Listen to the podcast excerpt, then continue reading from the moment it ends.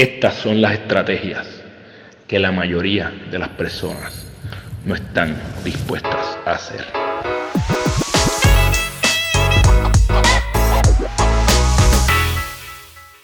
Esto es el GPS de tu vida, el lugar donde te comparto las estrategias que utilizo para ganar mi día y te invito a que las intentes para que tú construyas tu propia ruta.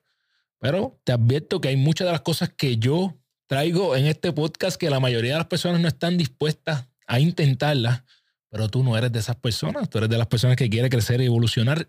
Y yo lo único que te pido a cambio de esto es que si te gusta lo que estamos haciendo, comparte esto con alguien que se lo podría disfrutar también, al igual que tú, que se podría beneficiar, dale like y dale a la campanita para que todas las semanas te lleguen las notificaciones de nuestros nuevos episodios. Y gracias, gracias por el apoyo, gracias por, eh, por estar ahí, eh, por ser parte del movimiento de Gana tu Día que va a llegar a un millón de personas. Hoy voy a hablar algo que definitivamente hay muchas personas que no están dispuestas a intentar y se llama el ayuno. Eh, ojo, esto no es un consejo nutricional. Esto es parte de las cosas que yo trato en mi vida y que las comparto contigo. Y si te gusta, pues tú lo tratas. Eh, haga, lo que usted entienda con lo que, con lo que voy a hablar hoy, pero yo te voy a hablar de la historia del ayuno, eh, de los beneficios del ayuno y de cómo tú puedes intentarlo, cómo puedes comenzar a hacerlo. Lo primero es que históricamente, desde los griegos, las culturas orientales, eh, todas las eh, culturas históricas orientales y también occidentales han hecho algún tipo de ayuno. Y entonces ha sido parte integral de sus tradiciones.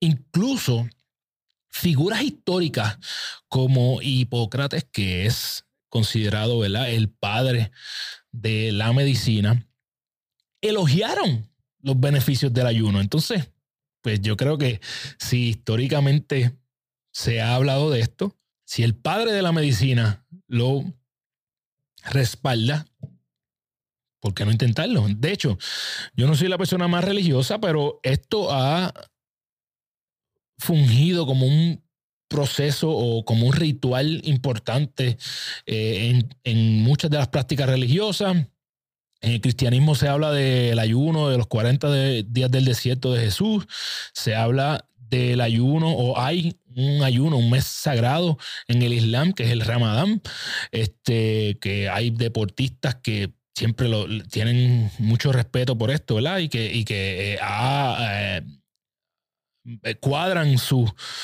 peleas, ya sea si son boxeadores o algunos baloncelistas, ¿verdad? Que respetan mucho esto del Ramadán y se habla históricamente. Se habla del Yom Kippur en el judaísmo y, en fin, hay muchos beneficios espirituales o muchas culturas que consideran que esto tiene beneficios espirituales también que, se habla de la purificación, ¿verdad? Eh, incluso en el ayahuasca, que yo he hablado de ese tema aquí anteriormente, eh, tú tienes que hacer un tipo de ayuno. Así que no, y además de esto, yo creo que si quitamos la religión, la historia, nuestros antepasados, ¿verdad? Comían una sola vez al día porque no era como nosotros que tenemos la nevera ahí, vamos a la nevera y abrimos, sino que tenían que cazar su alimento o tenían que recogerlo. Entonces, yo creo que es algo que es histórico. Algunos de los beneficios del ayuno, y, esto es bien importante lo que voy a mencionar ahora, primero están los físicos. Hay beneficios físicos del ayuno.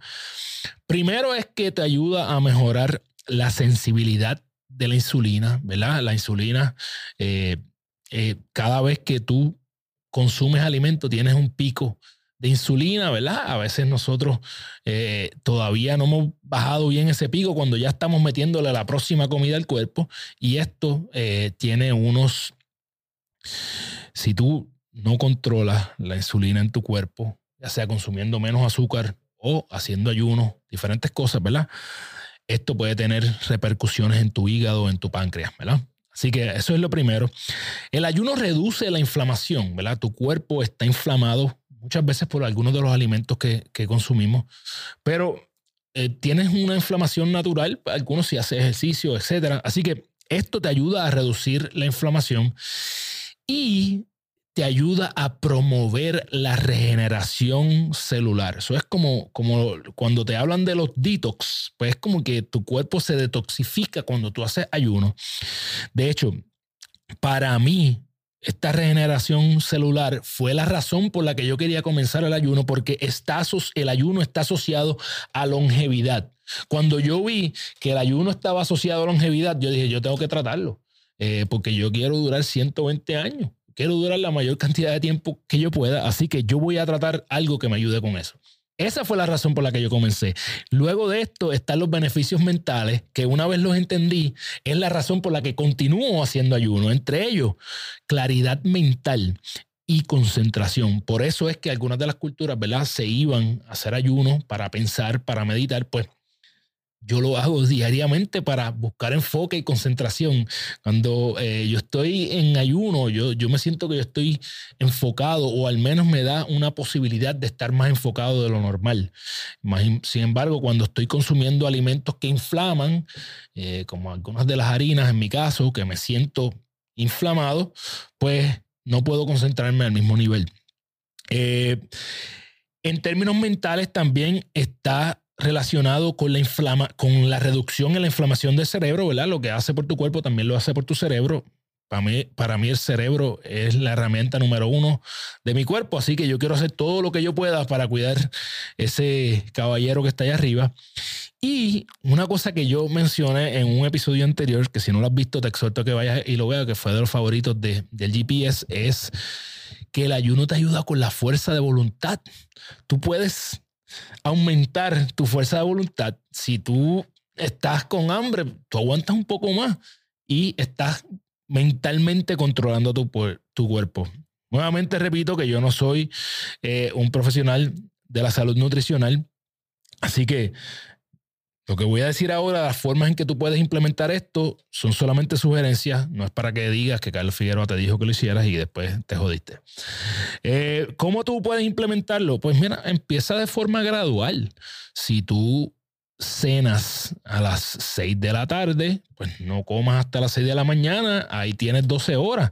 Si tú puedes estirar ese 6 de la mañana por un 8, de la mañana, ya ahí tienes 14 horas, ya eso cualifica hace rato como un ayuno. Y esto hay personas que lo hacen sin, sin ni siquiera llamarle ayuno, te dicen que no comas 3, 2, 3, 4 horas antes de dormir. Así que ahí tienes una forma en que lo puedes ir implementando y poco a poco vas aumentando eso. Si comiste a las 6 y pudiste aguantar hasta las 8, puedes aguantar hasta las 10 puedes aguantar hasta las 11, hasta las 12. Al menos así es que yo fui implementándolo hasta que eliminé una, una comida. Eventualmente fui de tres comidas a dos comidas y un beneficio que no mencioné físico, obviamente, es que si tú eliminas una comida, pues tienes menos calorías, ¿verdad? Y eso puede redundar en, reducción eh, de, de grasa corporal. Para mí, ese es el último de los beneficios que yo busco con el ayuno. Yo creo que, eh, pues sí, que bueno, que puedes bajar de peso con él, pero no es la razón por la que yo creo que las personas deberían intentarlo. Eh, y, mano, en mi caso, yo, como te dije, fui aumentando. Ahora mismo yo tengo tres, por lo menos tres días a la semana en que yo hago un ayuno de 20 a 22 horas. Y juraría que es de los días que mejor me siento. Es de los días en que estoy enfocado, cuando me da hambre, finalmente pues como y busco que esa comida tenga los ingredientes correctos. Eh, cuando dicen que el desayuno es la comida más importante del día, yo estoy de acuerdo. El detalle es que es cuando haces ese desayuno.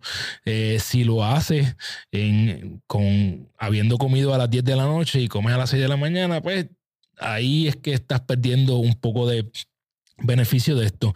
Pero más que la hora en que tú desayunas, yo creo que es qué comida tú estás desayunando. Eh, cereal no es desayuno. La cremita que te venden en el carrito de la esquina que tiene eh, muchísimo azúcar no es desayuno.